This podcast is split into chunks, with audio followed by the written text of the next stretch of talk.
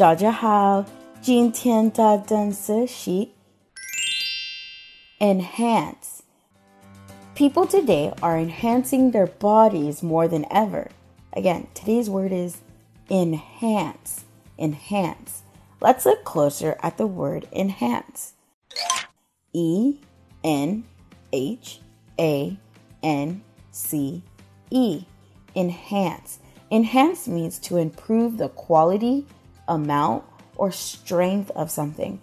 People enhancing their bodies is nothing new. Some people enhance their nose, their breast, or even getting fake abs.